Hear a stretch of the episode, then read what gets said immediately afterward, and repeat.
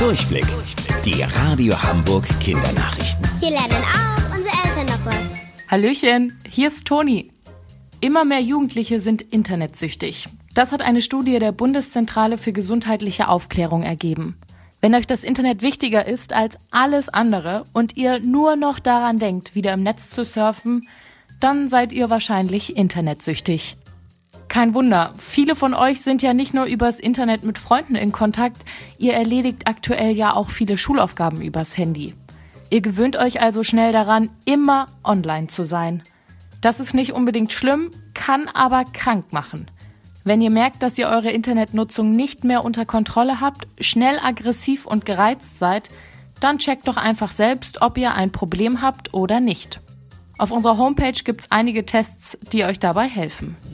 Deutschland ist wieder im Lockdown und wir können auch nicht in andere Länder reisen.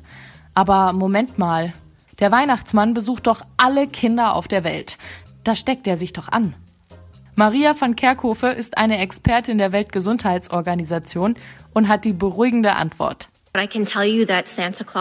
Der Weihnachtsmann ist immun gegen das Virus. Er kann sich also gar nicht infizieren. Das weiß sie, weil sie kurz mit ihm gesprochen hat.